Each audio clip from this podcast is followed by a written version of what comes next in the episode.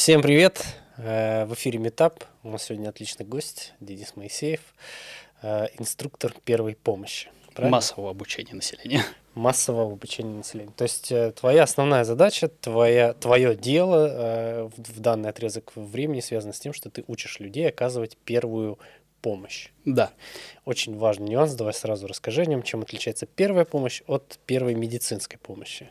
Ну, в первой помощи огромное количество мифов, и вот один из мифов, таких основополагающих, это то, что многие уверены, что первая помощь — это обязательно первая медицинская помощь. То есть разница в терминологии угу. присутствует, и разница между первой помощью и первой медицинской помощью это в том, что медицинская помощь — это медицинские работники, а первая помощь — это обычные люди.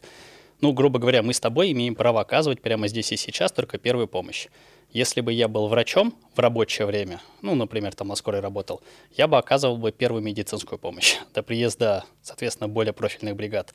А на производстве, на заводе, на улице, где угодно, не медицинский работник имеет право оказывать только первую помощь. И точка. Более того, обучаться все имеют право только первой помощи. То есть если где-то проходят тренинги, семинары, лекции на том же самом заводе по первой медицинской помощи, то с точки зрения закона можно ну, прямым текстом докопаться. Ну, и... это просто, скорее всего, некорректным образом... Незнание терминологии. Да, незнание вот, терминологии. В Советском Союзе первая медицинская помощь была, сейчас первая помощь. И точка. Все, я запомнил, хорошо. А, а, давай будем дискутировать сегодня вокруг а, вот этой всей истории, как оказывать первую помощь, зачем ее оказывать, кому стоит ее оказывать, кому не стоит. Есть же всякое разное. Давай начнем с того, почему это знание важно. Давай с такого прям банального вопроса. Ну, то есть э, сразу же понятно, что типа, ну, это важно, потому что это может спасти жизнь человеку. Немножко иронии, да? Но вот почему это важно еще? Ну, могу с точки зрения цифр. А, грубо говоря, человеческий мозг без кислорода от 4 до 6 минут живет. А скорая едет, ну, грубо говоря, опять же, 15 минут ну, даже сюда, в это место. То есть, если сейчас у меня остановится сердце, моя жизнь будет зависеть полностью вот от вас, а, присутствующих, и от тебя в первую очередь, ты ближе. И если не начать проводить сердечно-легочную реанимацию до приезда скорой, то все, что остается медикам, это констатировать смерть. Ну, потому что смысла в этом не было, а их приезда практического. А, у нас была недавно история, девушка проходила тренинг бесплатный, а, по соседству здесь на Горьковской в частном театре. И она на этом тренинге случайно оказалась, то есть вообще не планировала, что она придет, организатора. Но она в итоге пришла, и вроде даже не весь тренинг отсидела, у нее там какие-то проблемы были по работе или семейные на второй день. И она только половину с тренинга присутствовала. И спустя несколько месяцев она мне написала вечером смс о том, что эти знания ей пригодились. В метро прям при ней упал мужчина, у него не было сознания, не было дыхания. Соответственно, приступила к сердечно-легочной реанимации в первые же минуты после того, как это все произошло. Скорая приехала, первая бригада, по-моему, через 13 минут, вторая через 17. И этого мужчину госпитализировали в итоге. Что с ним было дальше, мы не знаем, но сам факт того, что его не накрыли, грубо говоря, мешком, тряпкой, а он уехал в больницу – это говорит о том, что она прямо на месте дала шанс человеку на выживание. И вот таких примеров миллион. Как бы вот самое простое для меня, как для инструктора, обоснование, а зачем нужно учить людей первой помощи, чтобы, если мне было плохо, меня не добили, а спасли. Потому что очень часто люди, к сожалению, от незнания делают только хуже. Но это все сводится к каким-то банальным простым вещам, которые просто нужно помнить. А кто у нас в России глобально отвечает за образование в этой сфере? А, ну, где ты учился? Все сложно у нас. Так. А, если в общем Попробуем за это... распутать да. этот клубок. Если в общем за это отвечает Министерство здравоохранения, и при Министерстве здравоохранения есть внештатные специалисты по первой помощи.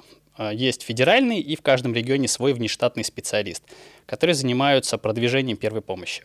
Так, вторая так, подструктурная значимая организация, которая занимается первой помощью, это Российский совет по реанимации – они занимаются вопросами сердечно-легочной реанимации, все, что вытекает с проблемами сердца, дыхания и так далее. Они разрабатывают рекомендации, обучают инструкторов, и они потом обучают население. А конкретно я учился в Российском Красном Кресте. У нас есть своя система, своя лицензия, своя система инструкторов, и мы входим в международную глобальную сеть. Это который Красный Крест и Красный полумесяц. Да. Вот это все. А, и при, нашей большом, при нашем большом движении есть э, глобальная пирамида первой помощи. Так. В самом ее основании внизу находится население. Это те, кого обучают первой помощи. Ну, грубо говоря, 10 миллиардов человек там, смотря как считать. Население обучают инструкторы. Инструктор — это тот, кто переводит с заумного языка на простой язык людям эту информацию и адаптирует тренинг группе. Инструктора обучает тренер. А тренер — это человек, который адаптирует к региону. То есть, например, он работает в Санкт-Петербурге, его задача сделать так, чтобы этот тренинг соответствовал стандартам в Санкт-Петербурге, так как есть нюансы свои, связанные с доступом к скорой, к системе здравоохранения и так далее.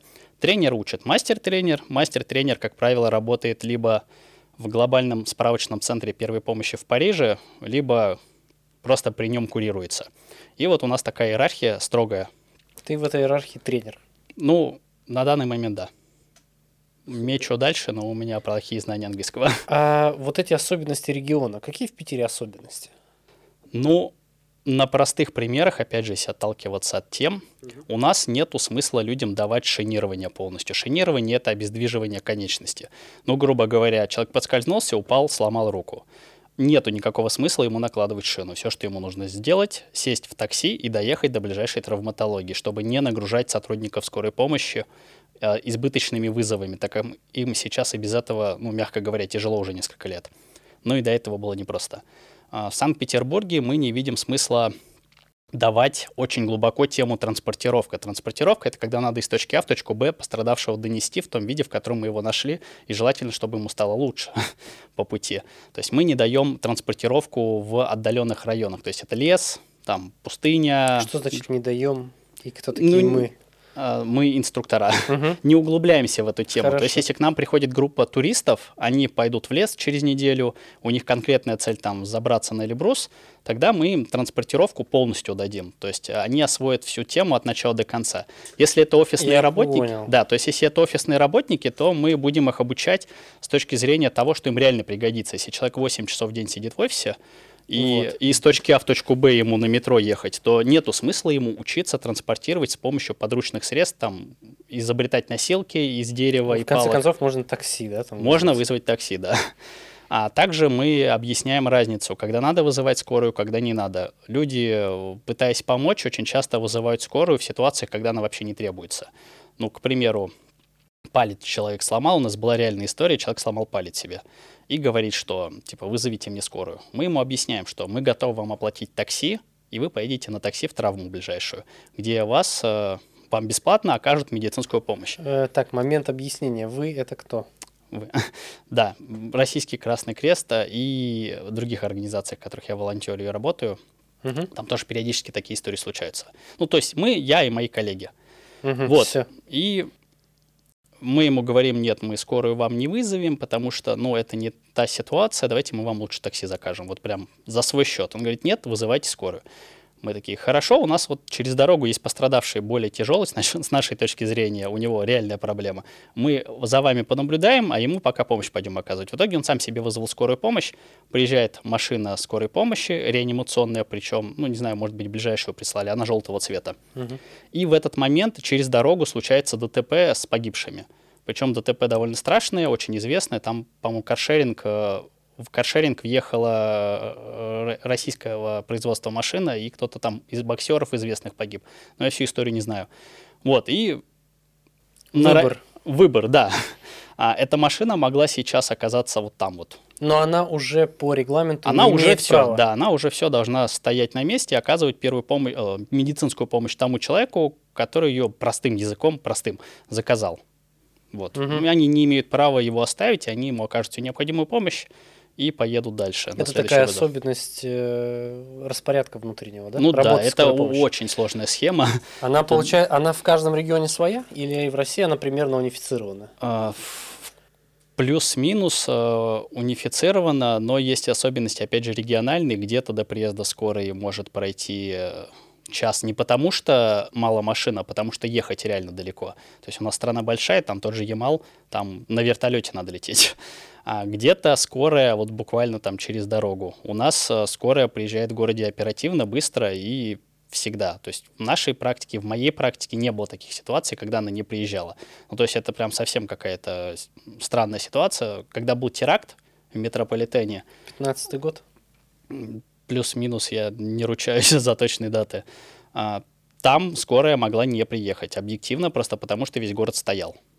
То есть все поехали домой, все друг друга подвозили, пытались друг другу помочь, но немножечко не рассчитал город нагрузку транспортную, и скорая могла не приехать. Но вот это единственная ситуация в жизни, когда у меня а, был опыт того, что скорая не приехала вовремя. В остальных ситуациях всегда вовремя приезжала, и особенностей там миллион. В зависимости от того, вот что ты скажешь от скорой помощи при вызове, от того зависит, какая бригада приедет, куда бригада приедет, как бригада приедет. Более того, не факт, что скорая приедет, может приехать не скорая, может приехать другая служба экстренная, в зависимости от того, как ты сказал, какая? что ты сказал. МЧС?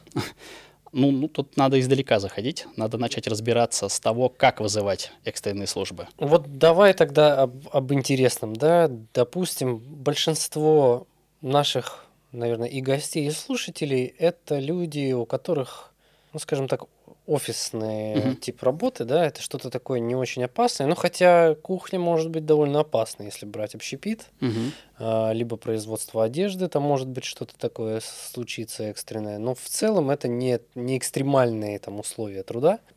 Зна- ну, вот, допустим, вот наш офис, да, вот ты видишь, Мгм. вот что тут гипотетически может случиться. Что может пойти не так? Да, что пошло не так? Ну, Мы же в не в фильме пункт назначения, в конце концов. Ну, к примеру, я вижу две аптечки медицинских, а, но они в недоступном для меня месте, потому что если мне стало плохо, вряд ли я дотянусь с пола до туда. И они не обозначены, то есть они должны висеть на стене. это реквизит. Это реквизит, хорошо. А, что может еще пойти не так? Тут много электрооборудования, может банально ударить током. Если у человека устройство специальное подключено Мгм. к нему, то это может быть для него последний раз. А, могут начаться судороги банально. Это случается аб- абсолютно везде, в любой непонятной ситуации. В народе это известно как эпилепсия, М. но на самом деле это судороги, потому что эпилепсия это заболевание, при которых случаются судороги. А большинство не знает, что при судорогах делать. Ни разу, вот прям искренне, ни разу на улице не встречал и в офисах людей, которые знают, что делать при судорогах на самом деле. Давай расскажем. Хорошо. Можно рассказать о правилах первой помощи. Это вот банальный набор правил, которые, если будут все соблюдать, добить невозможно пострадавшего. Просто хуже ему не сделать. Лучше будет, хуже невозможно. Мгм. Такой бесплатный мастер-класс для всех слушателей. А, Первое правило первой помощи, которое нужно соблюдать в любой непонятной ситуации.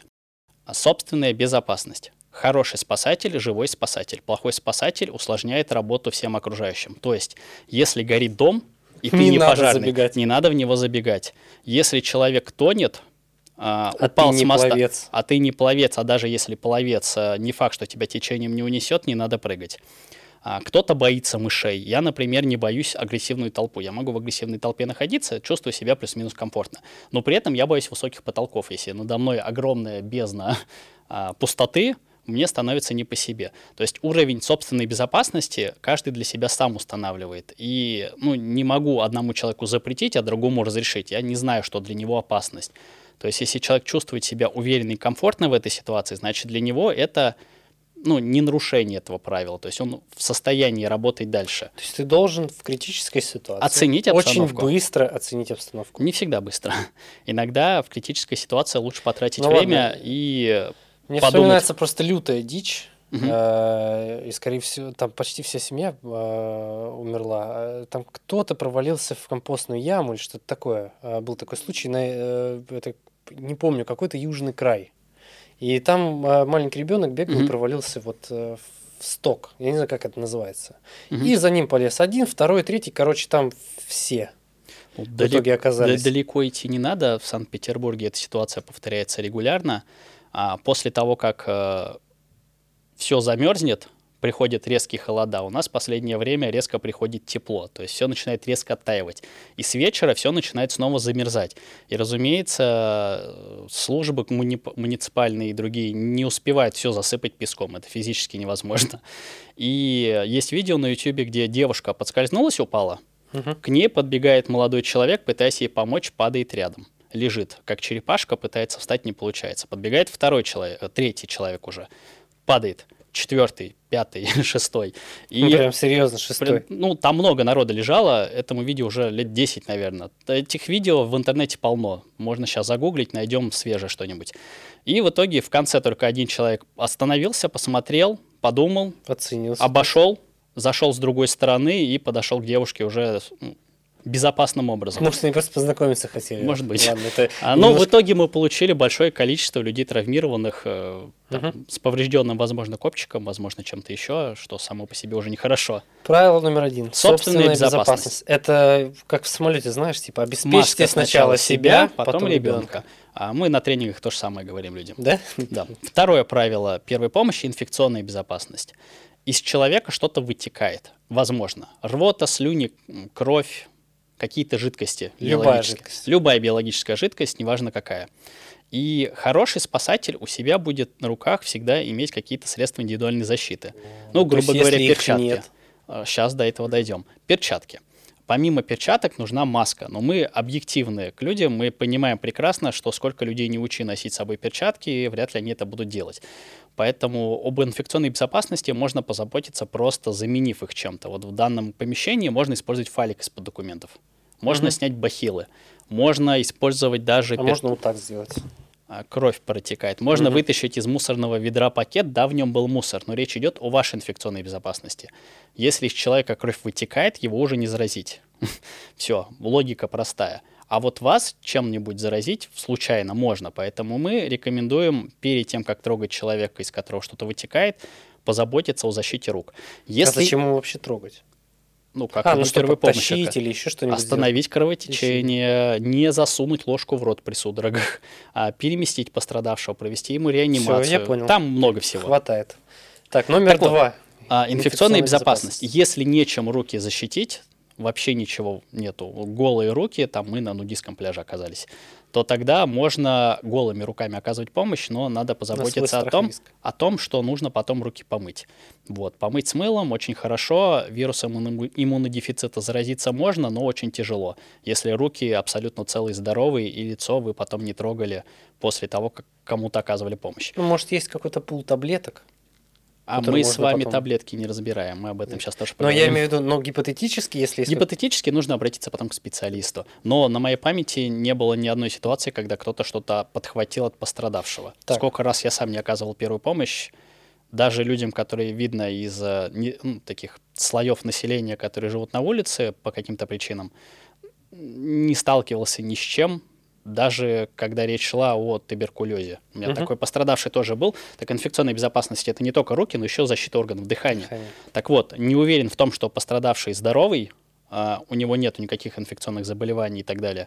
Ну, не надо ему проводить вентиляцию легких при реанимации. Просто дави на сердце без э, вдувания в рот это тоже банальная инфекционная безопасность. Это второе так, правило. Номер два. Номер три. Теперь. Номер три. Психологическая безопасность. Хороший спасатель не только физически здоровый, э, здоровый инфекционно, но еще у него голова здоровая после того, как вы столкнулись со стрессом, любым стрессом, на работе, там, дедлайны не укладываетесь, начальник уволил, с женой поругались, с ребенком поругались, с кем угодно поругались или просто оказывали кому-то помощь, помогло или не помогло, неважно, необходимо об этом поделиться, выговориться в обязательном порядке. Всегда выговариваться после того, как столкнулись с любым стрессом. Это одна из многих причин, по которым мужчины живут на 5 лет в среднем меньше женщин. Они в себе держат, накручивают, и потом в итоге инфаркт в метро, потому что нервная система не выдержала. Это а женщин, эффект, да, да? А женщины, они, как правило, сразу дают понять, что что-то пошло не так. Там а, иногда ярко, иногда просто типа все нормально, все хорошо, типа я не обиделась. Но все равно же понятно, что что-то не так. Вот. То есть помните о психологической безопасности. И а, чтобы случайно не навредить пострадавшему при оказании ему первой помощи, в том числе психологической поддержки, необходимо помнить о том, что нельзя его обманывать и нельзя давать ложных ожиданий. То есть ни в коем случае нельзя говорить «все будет хорошо». Нельзя говорить «тебя спасут», «ты выживешь», «тебе помогут», а, «скорая приедет», «скорая скоро приедет». А, мы ребенка твоего найдем или самолет сядет. Почему? Потому что мы не можем гарантировать, что скорая в ДТП не попадет. Ну, такие ну, ситуации мы не можем тоже... гарантировать в принципе Мы вообще в принципе, сторону. да, мы в принципе не можем чего-то гарантировать, если в этом не уверены на 100%. Угу. А, почему нельзя говорить, что все будет хорошо? Это обесценивает эмоции человека. Чаще всего люди говорят, что все будет хорошо, чтобы себя на самом деле успокоить, а не чтобы успокоить пострадавшего. Его это не успокоит. Тоже в своей практике много раз встречал ситуации, когда кто-то говорил, что все будет хорошо, а пострадавший начинал после этого агрессивно реагировать, Еще типа, да, в смысле все будет хорошо. У меня только что там ребенок не вернулся вовремя со школы, типа, в смысле хорошо все будет. Ну и так далее и тому подобное. То есть не надо врать пострадавшим и не надо обесценивать эмоции никогда. А лучше говорить правду, либо если мы не в состоянии эту правду сообщить, то не сообщать. У меня похожая ситуация была, когда я столкнулся с этим правилом просто лоб в лоб. А также проводил тренинг по первой помощи своим э, друзьям. Спускаюсь в метро, лежит пострадавший, а, ему проводит сердечно-легочную реанимацию, звонит его мама ему на телефон. А так вот так сложились обстоятельства, что мне надо было ответить на этот телефон. Там Почему? долгая история. Ну, ну ладно. Это, это уже такое глубоко слишком. Ну, отвечаю на телефон этой женщины, представляюсь, объясняю ситуацию, что вашего сыну сейчас оказывают помощь. А она спрашивает, куда его повезут. Не, рано. До того, как я это сообщил, я ее попросил сначала выйти из квартиры, а, дойти до соседей и у соседей находиться, так как понимал, что она дома одна – если я сейчас сообщу что-то похожее, ей станет только хуже от этого, и у нас будет два пострадавших, а не один. Поэтому я ее попросил дойти до соседей. Она дошла до соседей, потом она уже начала немножечко надавливать, э, что происходит, почему не мой сын со мной общается. Я объясняю, что ваш сын сейчас в метро, ему оказывают всю необходимую помощь медицинские работники я как инструктор первой помощи плюс-минус понимаю, что шансов крайне мало. Я даже понимаю, куда его повезут. И она спрашивает, куда моего сына повезут. Я ей говорю, как есть, что вашего сына повезут в лечебное учреждение медицинское. Я ей не стал говорить, куда конкретно, ну, очевидно, куда. Ну, просто не в состоянии был сообщить. И таких историй десятки. Угу. В моей практике и моих коллег тут можно менять локации, и одно и то же будет всегда одно и то же будет. Э, и, в общем, я не в состоянии был сообщить о том, что скорее всего, не спасти, я и сказал, как есть. Его спасают, прямо сейчас пытаются, его повезут в учреждение медицинское. В какое конкретно, ну, узнаете на месте. Вот. Жутковатая история. Ну, таких историй, к сожалению, случается очень много, и это не карма. Это просто, когда ты в какую-то тему погружаешься, ты начинаешь с этим сталкиваться регулярно. Ну, например, если ты закажешь еду, и будешь смотреть в окно. Ты будешь доставщика еды видеть каждые две минуты. Потому что ты хочешь Ты есть. тренируешь да. глаз, э, мысли и так далее. Вот, это третье правило. Психологическая безопасность. Это все к психологической безопасности. Это все было к психологической... И себя, и, и пострадавшего, угу. да. Не, не, не будем ему вредить своей ложью. Так. Четвертое правило. А следу... все следующие правила могут ломать школьную систему немножечко. То есть в школах иногда учат по-другому. Давай Мы... немножко так. Сколько правил? Всего? Да. Ну, давай ограничимся на восьми. Супер. Почти половина сейчас будет. Да. Экватор. Четвертое правило. А, не давать лекарства. Мы не имеем права назначать лечение человеку. Мы не можем ему дать ни аспирин, ни впрыскать ингалятор, ни вколоть инсулин. Мы ничего этого делать не имеем права в принципе. Даже медицинский работник в нерабочее время не имеет права дать таблетку человеку. По этой причине в аптечках первой помощи физически не могут быть лекарства. Такого не бывает. Если это аптечка первой помощи, там лекарств не бывает. И это правильная стратегия, абсолютно правильный подход. Потому что даже медицинский работник без а, какого-то анализа, анамнеза и так далее не может диагностировать четко и назначить лечение. Мы же с вами, дав таблетку незнакомому человеку, подвергаем, подвергаем его, риску. его риску и себя риску. Себя риску судебному, его риску физическому. То есть не давать и не назначать никаких таблеток и лекарств. Идем дальше. Следующее правило. Пять. Пять. Не перемещать без крайней необходимости. Не надо никого никуда тащить. Если человек упал в лужу и лежит в луже, но он в ней не тонет, а пускай он в ней лежит дальше, до приезда специалистов. Разумеется, ему надо какую-то первую помощь оказать, но тащить его из точки А в точку Б не надо. Если он в этой луже тонет, такие ситуации тоже были в Санкт-Петербурге, когда человек э, в буквальном смысле не может себя переместить из лужи и пузыри пускает тогда его надо переместить в безопасное место, иначе он просто утонет. Логика простая. Без крайней необходимости никуда никого не тащить. Следующее правило. Шестое. Да.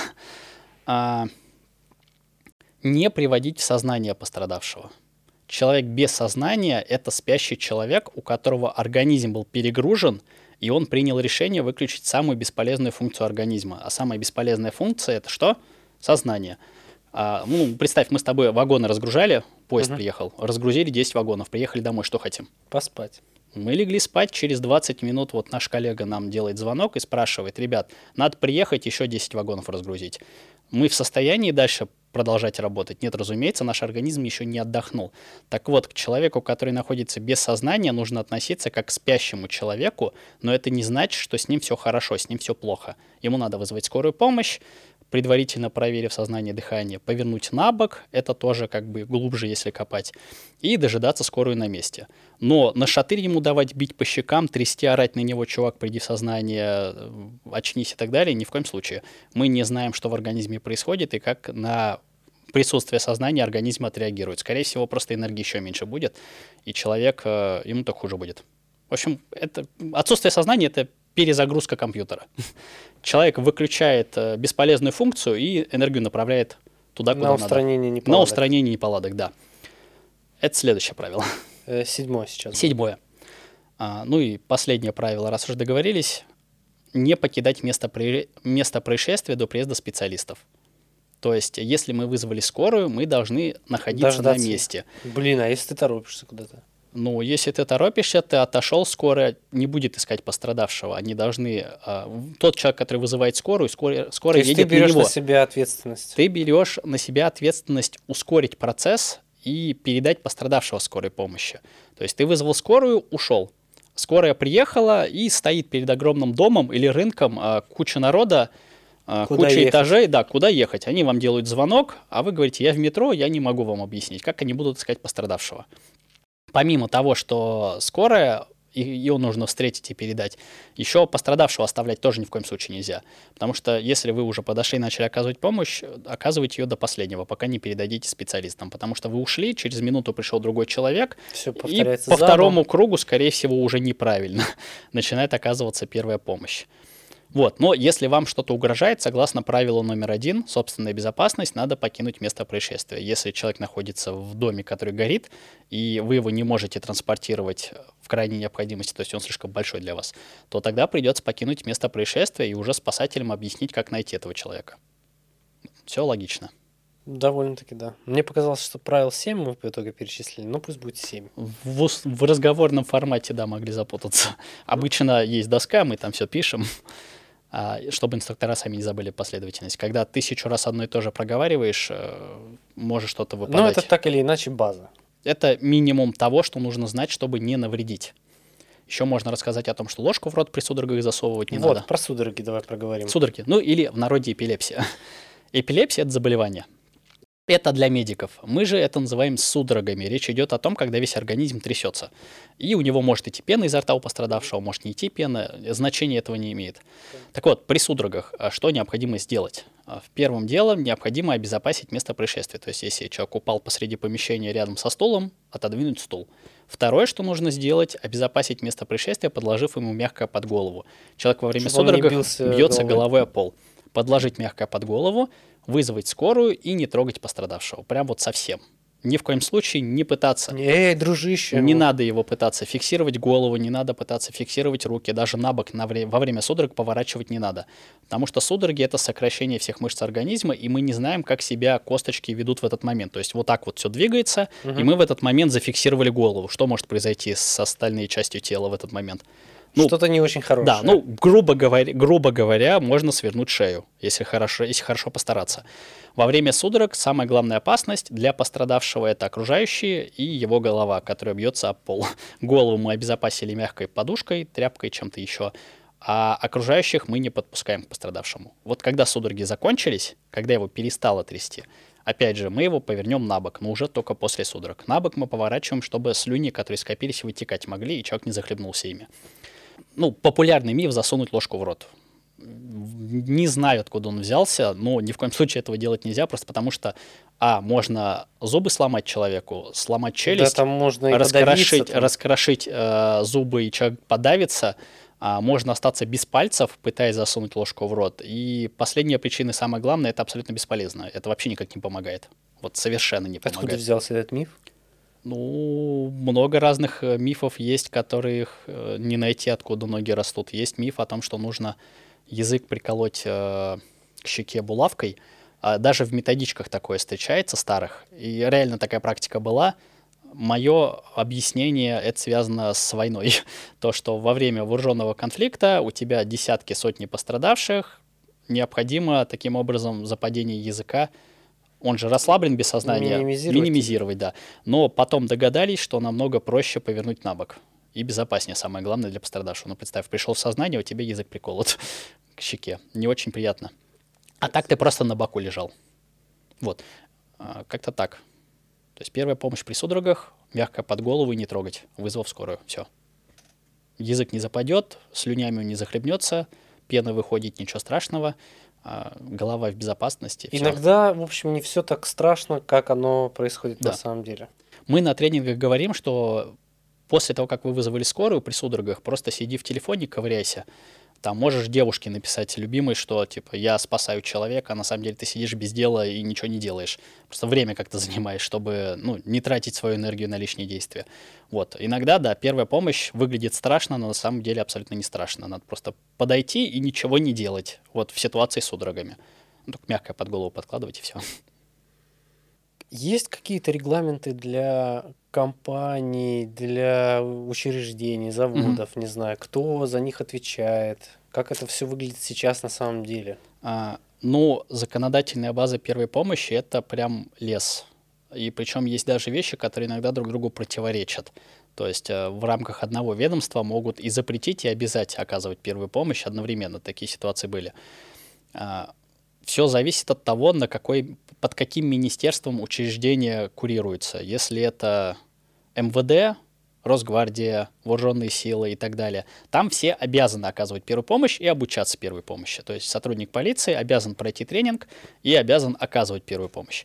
Если это частные какие-то компании, например, частный детский садик или частная школа, или дайвинг-клуб какой-то, яхт-клуб, в общем, те места, где Потенциально Потом, может что-то произойти. Да, там а, чаще всего, практически всегда, люди обязаны обучаться первой помощи, они не обязаны ее оказывать, но они обязаны обучаться. Бывают ситуации, когда и обязан обучаться, и обязан оказывать первую помощь. Бывают даже ситуации, когда обязан оказывать первую помощь, но не обязан обучаться, и в таких ситуациях работодатели... Что? В таких ситуациях работодатели поступают очень э, с моей, с моей точки зрения лично неправильно, они заказывают э, липовые сертификаты, в интернете полно таких предложений, там, обучиться первой помощи, там, за 20 минут проходишь онлайн-тестик, и тебе присылают реальный документ об образовании, реальный с печатью, а, дополнительного образования взрослых, где написано, что ты умеешь оказывать первую помощь. Но это абсолютно неправда, вот категорически неправда. Потому что, чтобы обучиться первой помощи, нужно пройти тренинг. Тренинг — это хотя бы 8 часов. Это стоит каких-то денег? Да, я экспериментировал э, в Татарстане где-то нашел похожую организацию, и я позвонил им, говорю, ребят, типа, я директор школы, у меня там несколько десятков учителей. Вот пару лет назад у нас была история, ученик один пострадал, и мы ему не смогли первую помощь оказать. Вот нас сейчас обязали, мы хотим обучить всех своих учителей первой помощи. На что нам говорят, мне говорят, э, ну, да, типа, без проблем. А на следующий день звоню, уточняю, говорю, вот мы тут выяснили, вы в Татарстане, а мы в Санкт-Петербурге. Типа, можно как-то вопрос дистанционно решить? Они такие, да, не вопрос. Там, восьмичасовой тренинг онлайн пройдет. Мы такие, окей. Звоню еще спустя какое-то время, они уже сами начали названивать, объясняю, что, ну, у нас нету 8 часов, а можно как-нибудь там сократить программу, оставить время то же самое, только покороче. Они говорят, без проблем. А, и в последний раз я им говорю, звоню и говорю, типа, а можно как-то вот заочно мы все это пройдем? Там... Без проблем. Они такие, да, без проблем. Типа, я говорю, я вам скидываю список учителей, э, деньги, и э, мы считаем, что мы прошли обучение. Они такие, да, не вопрос. Я такой, ну хорошо. А началось все с того, что я им сказал, что у нас ребенок чуть не пострадал в школе, и мы хотим обучить уч- учителей, чтобы детей спасали. На что они сказали, да, здраво, круто, мы этим и занимаемся. В итоге пришли к тому, что они просто готовы выслать пачку сертификатов э, за 300 рублей в общей сложности, все вместе. Ну, липовых. 300 тысяч? 300 рублей. 300. За одну штуку? Нет, за все вместе 300 рублей это Что за цена? Ну, вот выяснилось, что это стоит 300 рублей. Я изначально думал хотя бы 300 рублей с человека. Оказалось, что 300 рублей — это весь комплект документов на всех. Ну, вот так вот бывает. Окей, допустим. Настоящий, настоящий тренинг в среднем стоит 3000 рублей. Настоящий полноценный. Кому стоит заказать этот настоящий тренинг и куда лучше обращаться? О, кому стоит заказать? Вообще, по-хорошему, всем. а, опять же, с, с примера могу начать. А, в интернете есть картинка мем. Там лежит пострадавший работник, и вокруг него куча коллег. Угу. И все кричат, кто умеет оказывать первую помощь. И все такие типа, вот этот чувак, который лежит без сознания, без дыхания.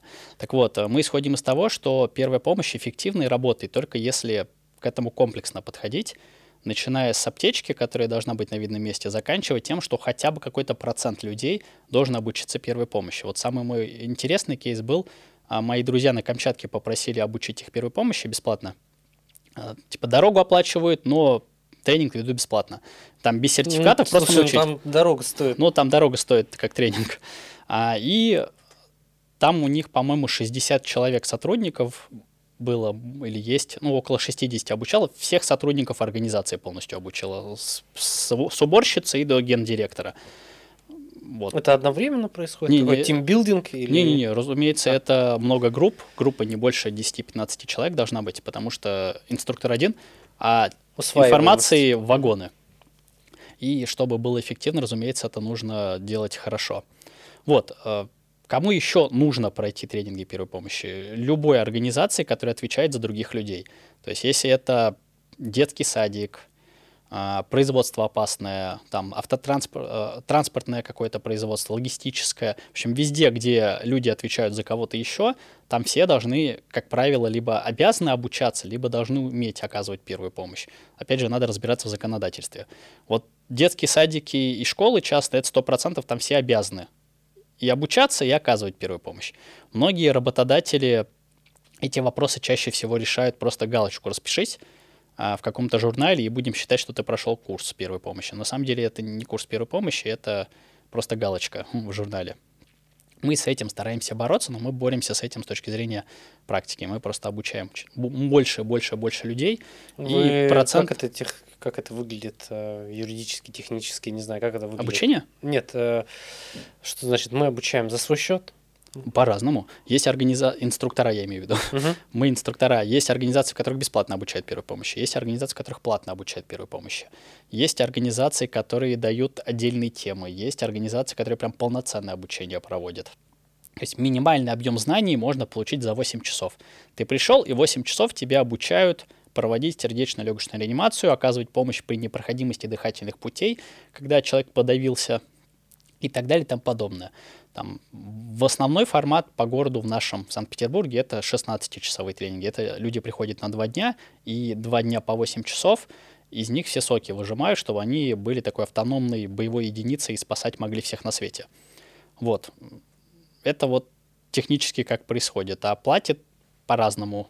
Тот тренинг э, в театре мы бесплатно делали. Просто нам хотелось. Если э, случится так, что люди захотят э, заказать обучение у вас, ссылочки оставим в описании. Ну, ну есть какая-то там сайт, группа? Есть знаю, как... множество. Не хочу какую-то отдельную организацию выделять, потому что много крутых организаций, которые реально занимаются обучением первой помощи.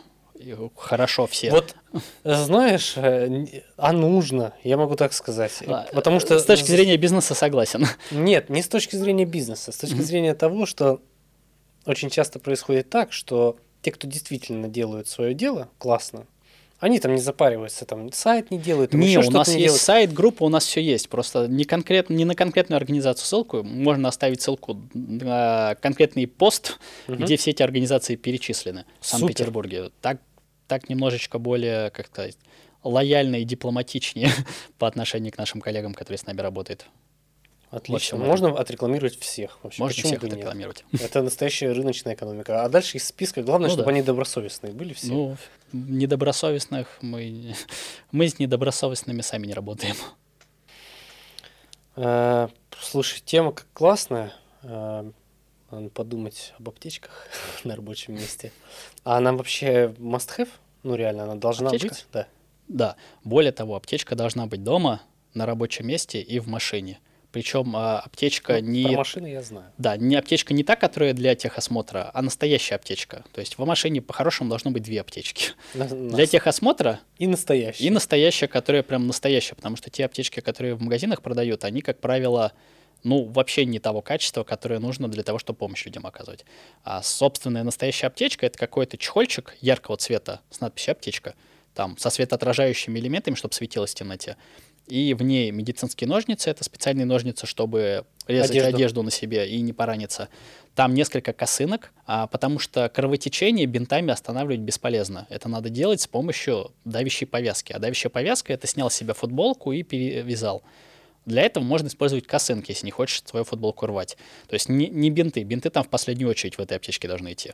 Набор перчаток, масок. Потому что хороший спасатель в метро подходит не в целлофановых пакетах к пострадавшему, а, а в медицинских перчатках. У людей сразу же доверие появляется к этому человеку, потому что они думают, что он, ну, как минимум, понимает, Что-то да. понимает. Потому что перчатки с собой редко кто носит. Ну, сейчас чаще, но все равно это, так сказать, э, скорее редкость, чем правило.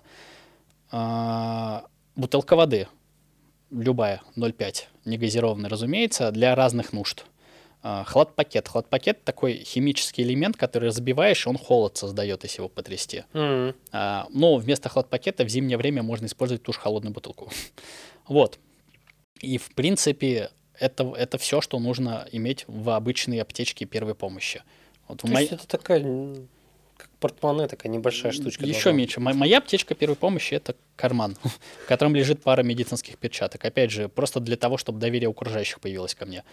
Можно и голыми руками, но нежелательно. Опять же, собственно, Правило номер два. Ну и номер два в том числе. А, носить с собой огромную... Есть такие люди, которые носят с собой прям огромную аптечку, в которой все на свете есть. Там, кроме дефибриллятора, наверное, автоматического наружного за 300 тысяч рублей. Такие люди тоже есть, они с собой носят, но я ни одного не встречал, кому бы она пригодилась в полной мере, эта аптечка. Если, конечно, это не спасатель, который выезжает на вызовы на ДТП. В обычной жизни медицинские перчатки и, самое главное, навык и знания в голове, а для этого надо пройти обязательно тренинг. Спасибо большое. Да Я за что. думаю, мы подраскрыли тему первой помощи. Ну, мы только начали. Обычно я 16 часов об этом рассказываю. Ну, у нас нет э, эфирного времени столько в подкасте, но, возможно, мы с тобой что-нибудь сделаем, придумаем, Можно как это популяризировать, потому что, как это, я тут топлю за науку в другом своем подкасте, М, вот, и в целом можно что-то придумать, какую-то коллаборацию, мне интересно, так что Договорились. надеюсь, э, что-то получится. Не знаю, посмотрим. Главное верить. Главное возможности. И верить. И верить. Хорошо. Иногда бывают возможности и нет веры. У нас э, в гостях э, был Денис Моисеев, э, инструктор. Первой помощи. Инструктор первой Если помощи. короче. Короче, инструктор первой помощи. Спасибо тебе большое. Всем пока.